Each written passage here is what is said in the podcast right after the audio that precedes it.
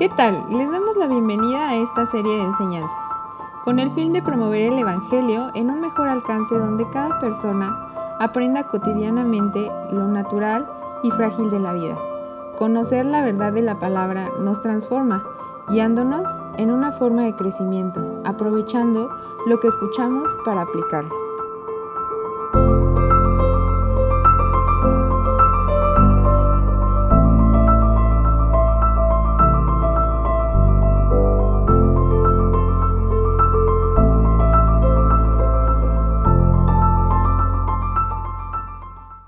¿Qué tal? Una vez más estamos aquí reunidos para escuchar el noveno episodio del Evangelio según San Juan, que le da continuidad a la palabra de Dios que estamos ministrando desde hace ya varias semanas. Así que te invito para que estés atento. Hoy el episodio de esta tarde se titula Yo soy el pan de vida.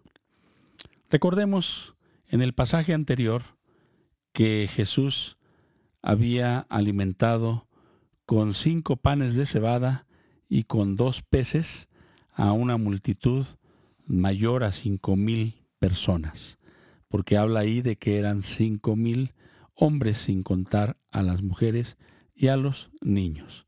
Entonces, de alguna manera, al finalizar, eh, el Señor conociendo sus corazones, conociendo la intención que él tenía, percibió que le querían hacer rey. Se aparta de ellos y se va al monte a orar, porque de alguna manera no era el tiempo para reinar.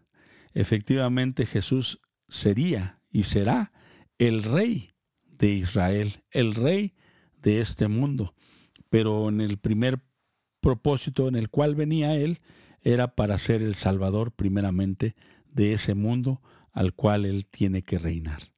Entonces tuvo que pasar tiempo para que la gente comprendiera que el verdadero pan que debían buscar no era el pan material, no era el pan físico, no era el pan que saciara su hambre física, sino era la persona misma de Jesús.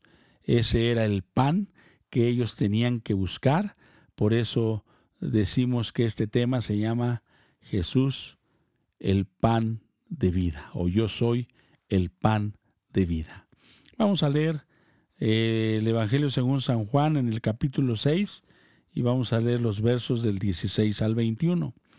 Al anochecer descendieron sus discípulos al mar y entraron en una barca. Iban cruzando el mar hacia Capernaum. Estaba ya oscuro y Jesús no había venido a ellos.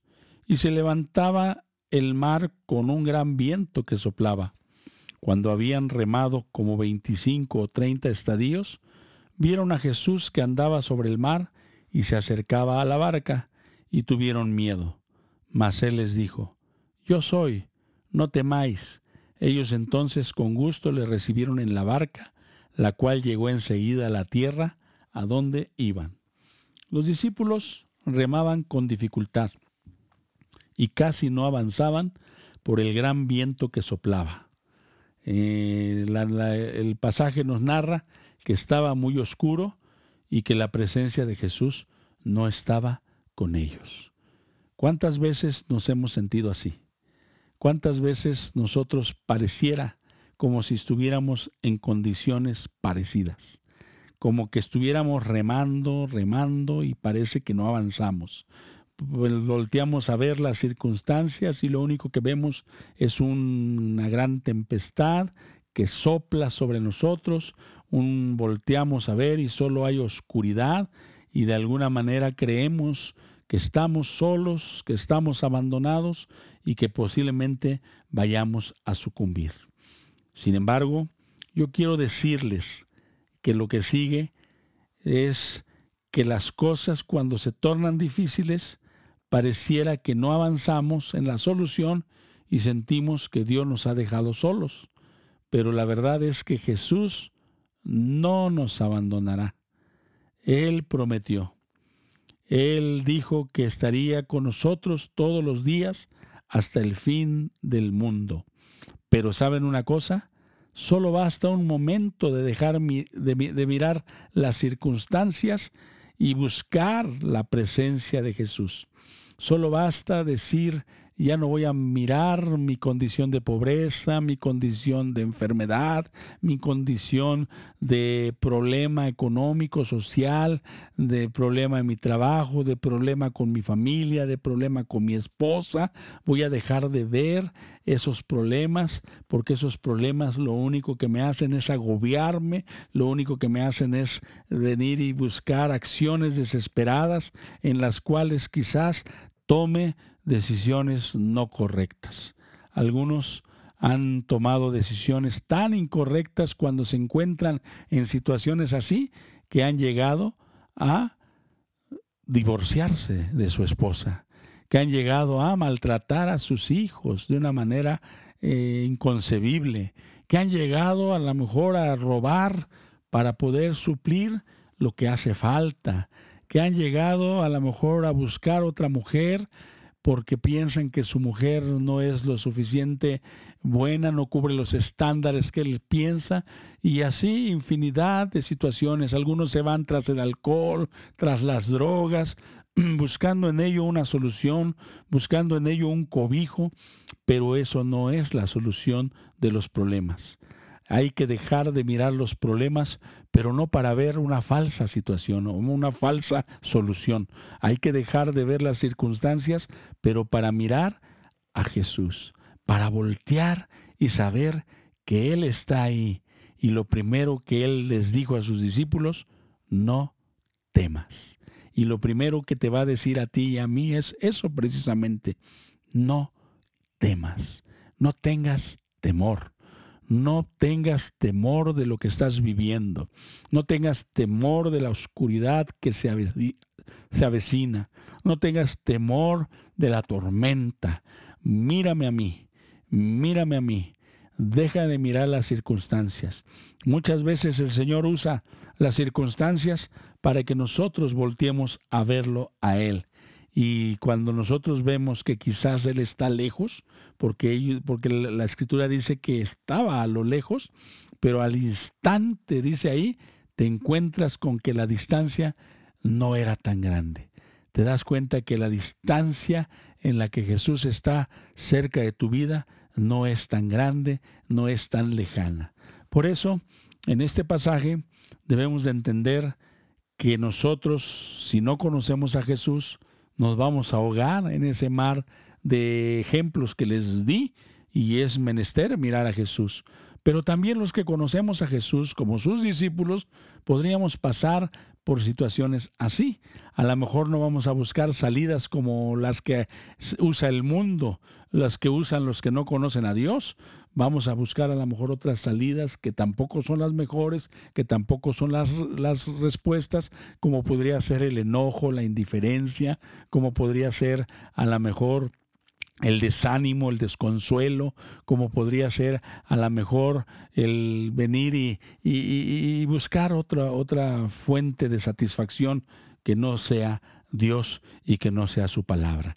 Puede ser el cristiano el Hijo de Dios, el discípulo, a ser tentado en ello, pero también el consejo es el mismo.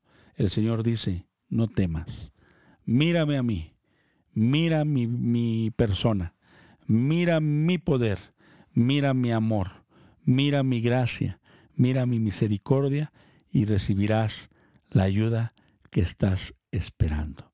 Entonces vemos qué hermoso es poner nuestra mirada siempre en Jesús, pero buscarlo para precisamente tener el consuelo y la satisfacción de que en Él podremos encontrar el verdadero descanso de nuestros problemas que nos agobian día a día.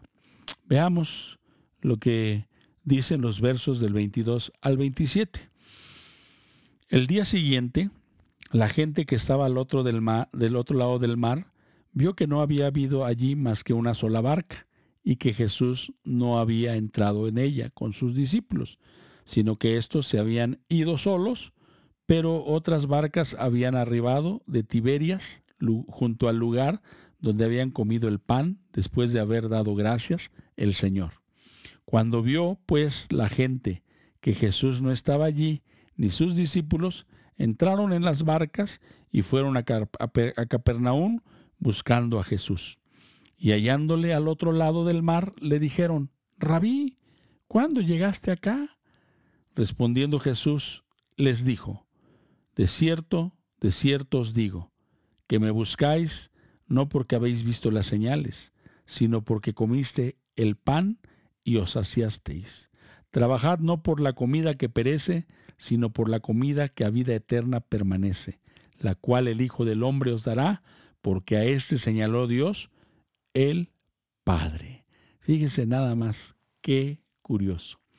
De alguna manera, estos hombres siguieron buscando a Jesús, pero Jesús entendió que no era una búsqueda por lo que verdaderamente él representaba, que era el alimento que les iba a llevar a la vida eterna, permanente, sino que ellos estaban buscando comer nuevamente, saciarse de pan físico y seguir su vida de pecado, su vida cotidiana, su vida de maldad. La religión a veces te da ese alimento que tú necesitas, porque no te cambia, no te transforma, tú cumples con los eventos y rituales y las cosas establecidas por la religión y tú sigues viviendo de la misma manera, con los mismos pecados, con los mismos problemas y, Jesús no quiere precisamente en nosotros nada de eso. Él quiere cambios permanentes. Él quiere que haya cambios permanentes en nuestra vida, en nuestra conducta, en nuestra manera de,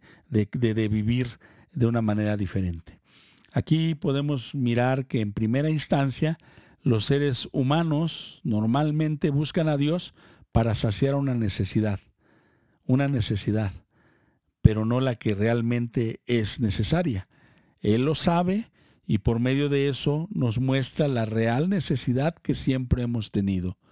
¿Cuál es esa necesidad? La necesidad espiritual del hombre, de que el espíritu está muerto, de que el espíritu está vacío, que el espíritu está sin vida. De alguna manera nosotros tenemos que ver que el pan de vida es lo que sacia la verdadera necesidad de nuestro ser. Así como lo vimos en pasajes anteriores, cuando vimos en el capítulo 4 el diálogo que tuvo Jesús con la mujer samaritana, cuando ella iba por el agua y Jesús le dijo, el que bebe del agua que yo le daré no tendrá sed jamás. Y ella dijo enseguida, dame, dame de beber esa agua. Y ella igual lo entendía humanamente, dice, para que ya no tenga que venir a este pozo. Pero él no estaba hablando del agua natural, del agua física, él estaba hablando de la sed que esta mujer, sin darse cuenta, tenía, porque de verdad había tenido cinco maridos, dice, y el que ahora tenía tampoco era su marido. Ella estaba tratando de saciar su verdadera eh, eh, necesidad eh, espiritual en los hombres.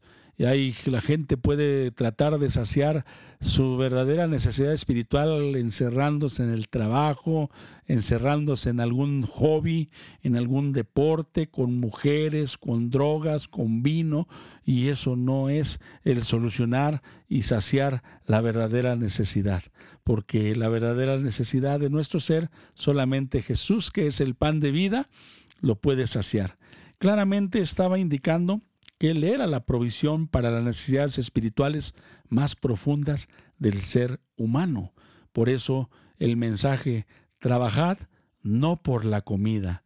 La impresión de que uno debe de trabajar por la vida eterna se corrige rápidamente cuando Jesús añade, la cual el Hijo del Hombre os dará.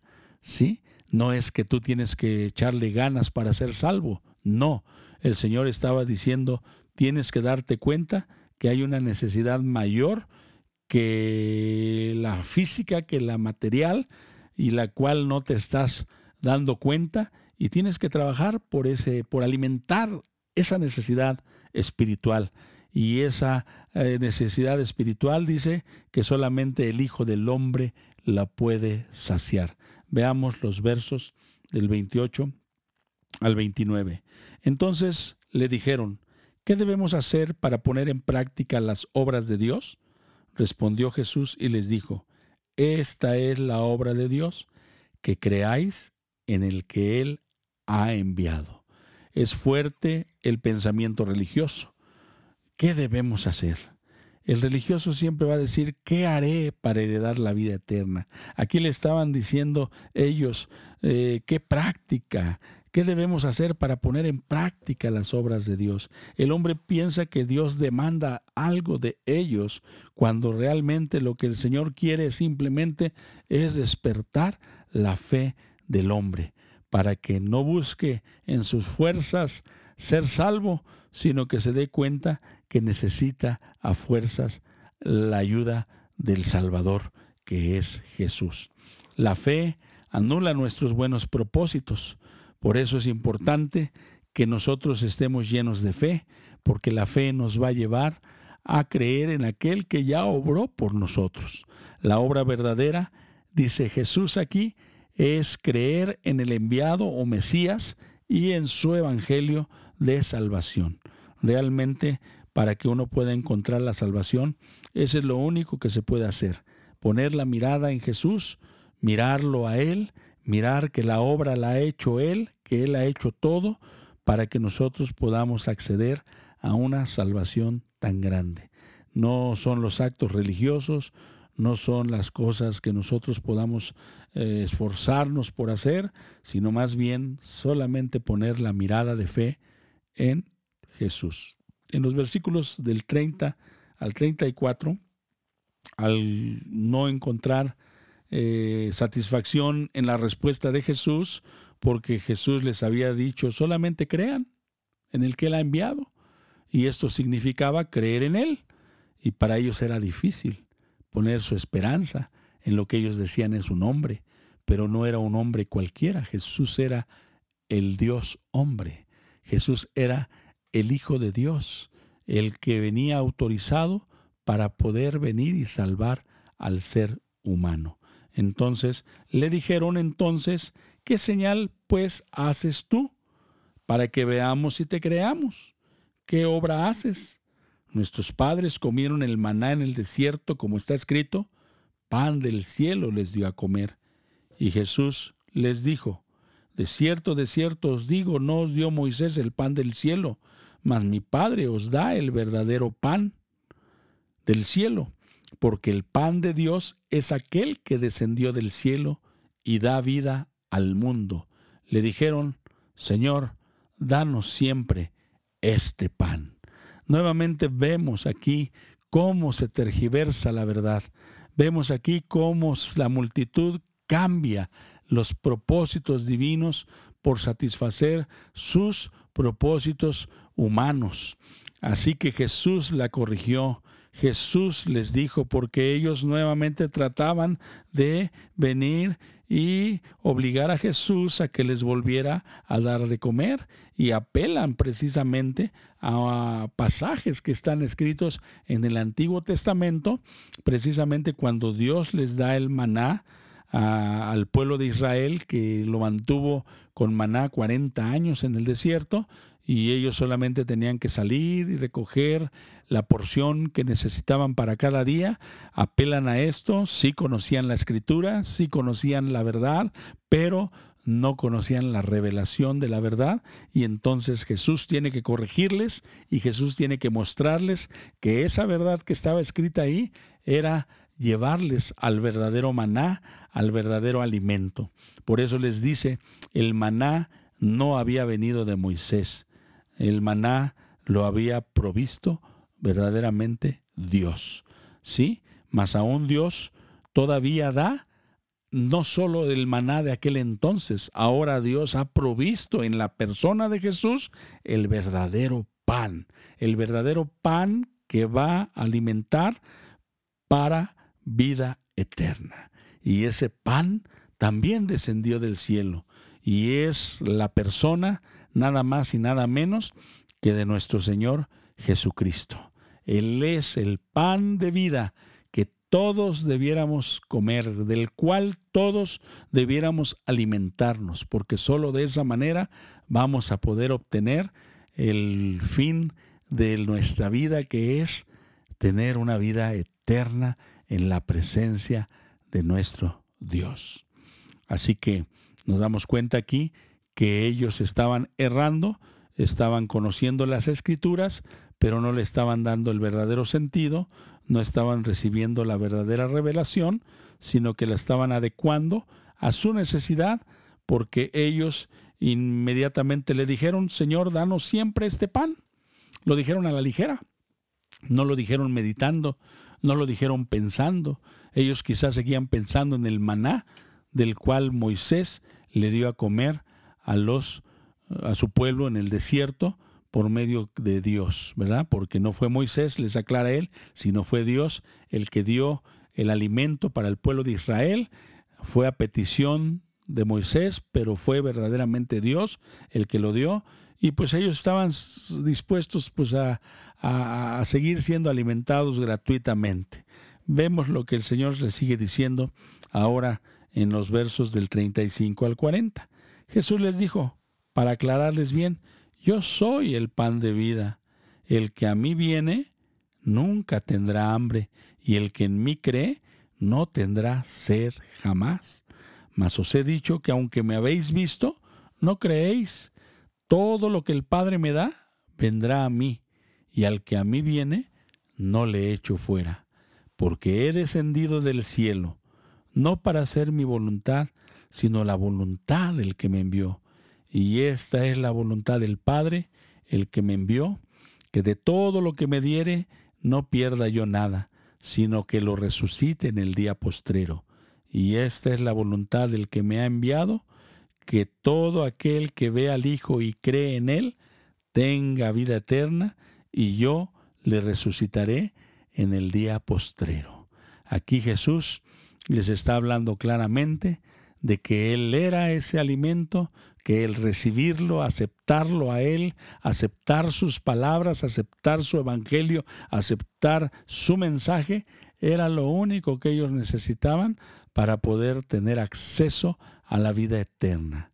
Así que, mis amados hermanos y amigos, todos los que quieran vida eterna tendrán que ir a Jesús y creer en Él, porque no hay grupos religiosos o filosóficos que puedan proveer la vida eterna como en Jesús puede darse. Por eso Él dijo, yo soy el pan de vida, el pan que alimenta, el pan que sacia esa necesidad espiritual, esa necesidad que tiene el espíritu de todos los seres humanos. Él no rechaza nunca a alguien que le busque por hambre y sed de justicia, por hambre y sed espiritual, no porque se sacie simplemente sus necesidades físicas o materiales, sino porque pueda ser saciada en él esa hambre espiritual, porque de eso se trata, de que uno realmente empiece a entrar en una comunión con Jesús, porque reconoce uno su necesidad de ser alimentado espiritual Vamos a leer un pasaje que se encuentra en el Evangelio según San Mateo, en el capítulo 5 y en el verso 6, que dice así, Bienaventurados los que tienen hambre y sed de justicia, porque ellos serán saciados.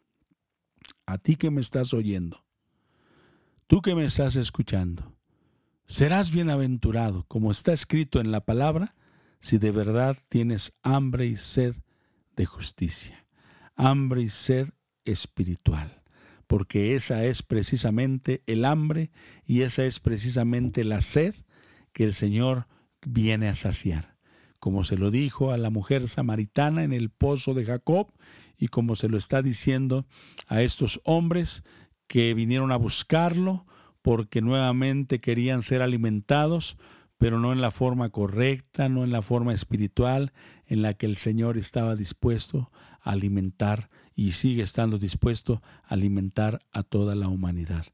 Esto nos dice, mis amados hermanos y amigos, que buscar a Jesús por querer obtener un beneficio personal propio no es lo más correcto, no es lo mejor, porque Él conoce y sabe cuáles son las intenciones del corazón del ser humano.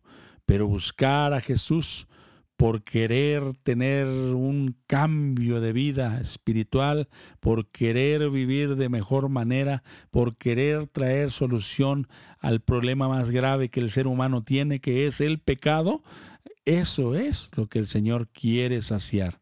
Es solo por ver y creer en aquel que Dios autorizó para efectuar la salvación.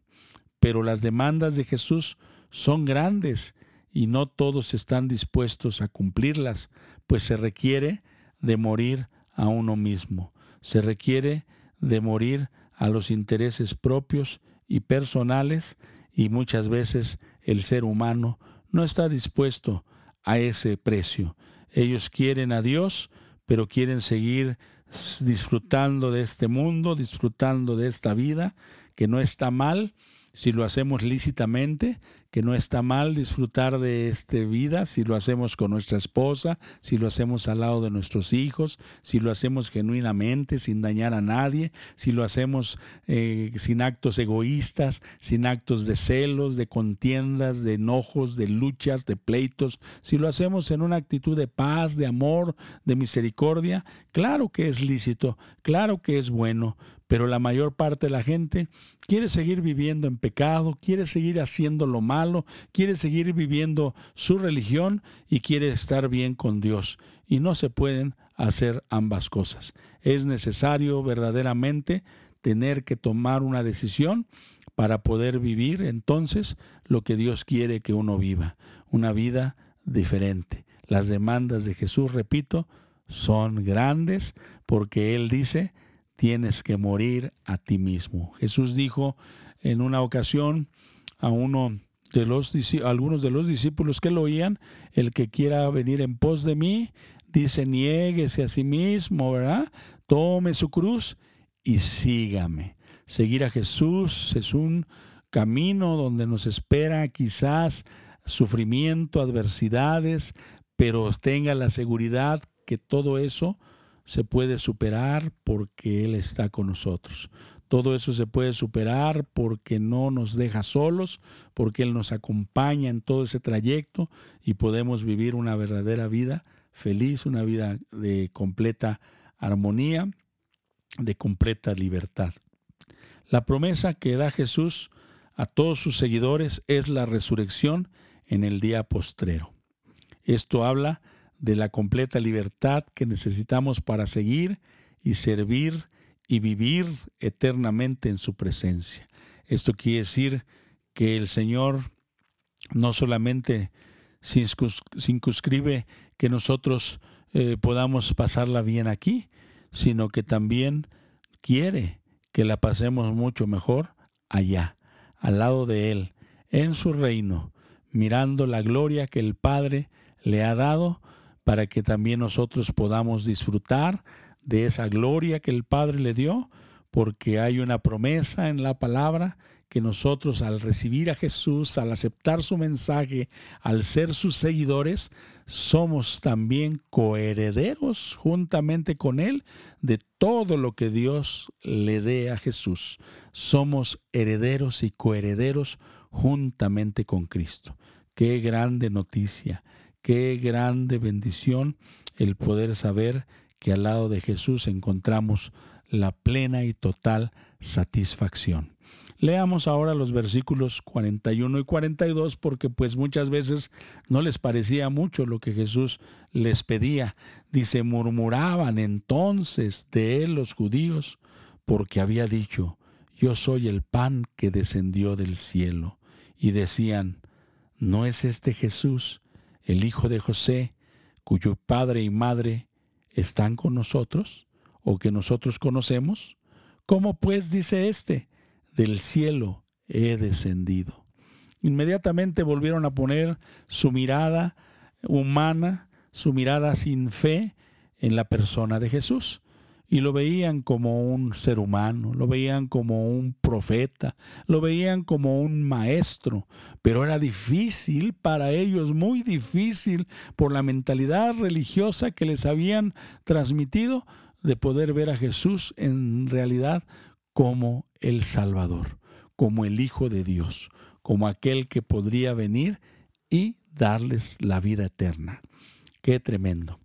Hoy en día muchas veces la gente también mira a Jesús en esa misma condición. Si tú lo ves como un hombre o como a veces lo presentan en algunos lugares ahí crucificado, y pues a veces la gente dice, híjole, pobre Jesús, mira cómo está, todo ensangrentado, todo triste, todo derrotado. Pues obviamente el diablo así quiere que lo veamos, pero yo te quiero decir una cosa, que Jesús murió en la cruz, pero no se quedó en la cruz, lo sepultaron, pero tampoco se quedó en el sepulcro. Al tercer día dice la escritura que Él fue resucitado entre los muertos y que hoy Él está en el cielo sentado a la diestra de Dios Padre y desde ahí Él vive para interceder por ti y por mí, para que nosotros podamos mirar nuestra real condición. Cuando uno no puede creer, entonces esto produce murmuración acerca del mensaje que Jesús nos da. Como ellos no tenían esa fe, como ellos se ofendieron porque dijo yo soy el pan que descendió del cielo, dijeron, ¿cómo puede ser esto si nosotros conocemos quién es Él, nosotros conocemos que es el hijo de José, nosotros sabemos, ¿verdad? que de alguna manera él tiene una paternidad, conocemos a su madre, conocemos a su familia, como pues dice este del cielo, he descendido, no podían creer porque no habían entendido, no les habían enseñado las profecías del Antiguo Testamento que hablaban acerca de la venida de Dios en la persona humana, que Dios se encarnaría, algo que vimos al principio de este Evangelio cuando Juan declaró, el verbo se hizo carne. Dios mismo vino, se hizo humano, habitó entre nosotros, vimos su gloria, gloria como del unigénito de Dios, lleno de gracia y de verdad.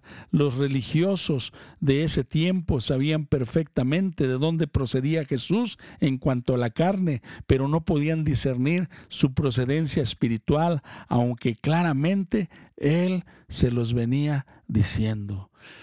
Él se los venía explicando, él se los venía comentando, pero no lo podían entender porque su religión chocaba con la verdad de Dios. Yo espero, mi amado hermano, mi amado amigo, que no choque tu religión con el mensaje de Jesús. Que no te ofendas porque Jesús te quiera ayudar. Que no te ofendas porque Jesús te dice, sígueme, cree en mí, yo soy el que voy a saciar tu hambre, yo soy el que voy a saciar tu sed.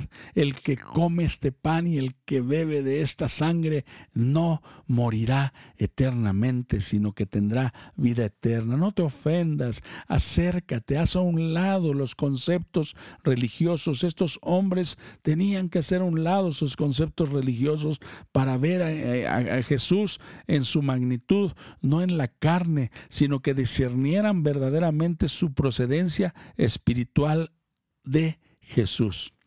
Así pasa en nuestro tiempo. La gente no ve a Jesús de forma espiritual, solo lo que la tradición le ha mostrado. A un Jesús que nace en Navidad, a un Jesús que en Semana Santa eh, tiene una pasión y lo matan, se muere, resucita y luego vienen las demás fiestas tradicionales y otra vez al año siguiente Jesús nace en un pesebre, pero no entendemos el propósito del nacimiento.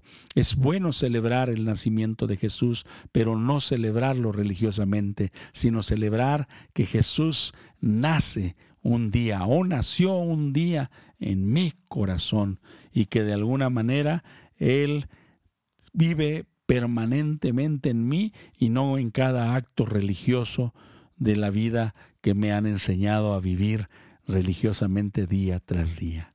Finalmente, vamos a leer los versos del 43 al 40 y al 51 y veamos lo que Jesús dice. Jesús respondió y les dijo: No murmuréis entre vosotros. ninguno puede venir a mí si el Padre que me envió no le trajere, y yo le resucitaré en el día postrero. Escrito está en los profetas, y serán todos enseñados por Dios.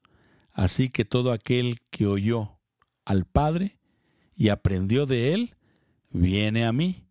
No que alguno haya visto al Padre, sino aquel, sino aquel que vino de Dios, éste ha visto al Padre.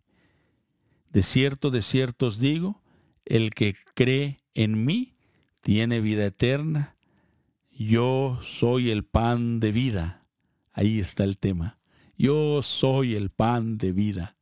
Vuestros padres, como me lo dijeron, comieron el maná en el desierto y murieron. Este es el pan que desciende del cielo para que el que de él come no muera.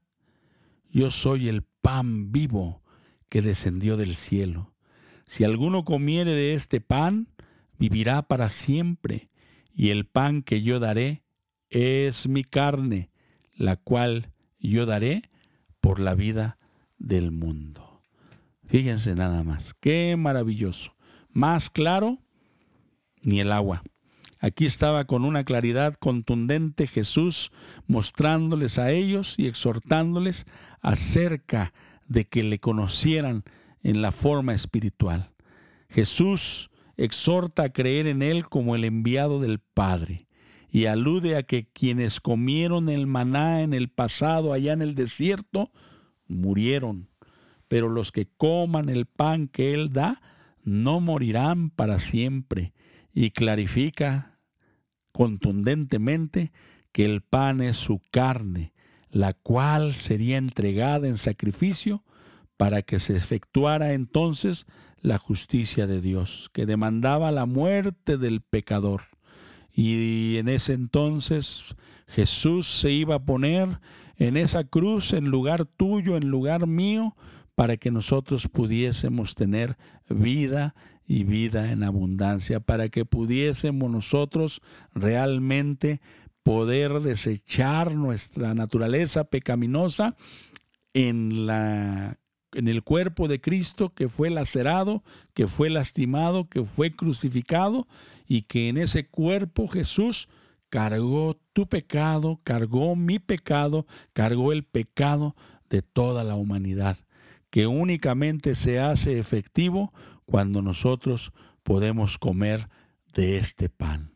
Y realmente comer de este pan es un sinónimo de fe, es un sinónimo de decir, yo deposito toda mi fe y toda mi confianza en aquel que murió por mí, que es Jesús, el Hijo de Dios, que descendió del cielo para alimentar mi espíritu, para darme vida, para que todo lo que el Padre le da sea acercado a Él y entonces podamos vivir una vida de victoria, una vida de bendición, una vida nueva. ¿Cómo la ves, mi amado hermano, mi amado amigo? Este mensaje es contundente, escúchalo, compártelo, aquellos que tú sabes que lo necesitan y tú mismo procésalo también para que puedas ayudar a los que tienen necesidad de Dios, de Jesús, pero no se han dado cuenta. Así que de esta manera terminamos este capítulo y te invitamos a que la próxima semana estés al pendiente para escuchar el décimo episodio del Evangelio según San Juan, que de alguna manera nos sigue entusiasmando. Si tú has seguido esta serie, vas a ir pudiendo dar, vas a poder ir armando perfecta y correctamente la enseñanza. Y yo creo que a estas alturas, apenas vamos en el capítulo 6, y ya podrás darte cuenta el objetivo, el plan que tiene este Evangelio de venir y alcanzar la vida del pecador, la vida de aquel que se reconoce pecador. Porque todos hemos pecado, todos necesitamos un Salvador, pero solamente se hace efectivo esto en aquel que lo reconoce, en aquel que tiene fe y en aquel que dice, sí, yo necesito salir de la ley del pecado para poder entrar a la ley de vida eterna en Cristo Jesús, Señor nuestro. Así que te doy gracias por haber escuchado este episodio y te esperamos para el próximo. Que Dios te bendiga grandemente. Hasta pronto.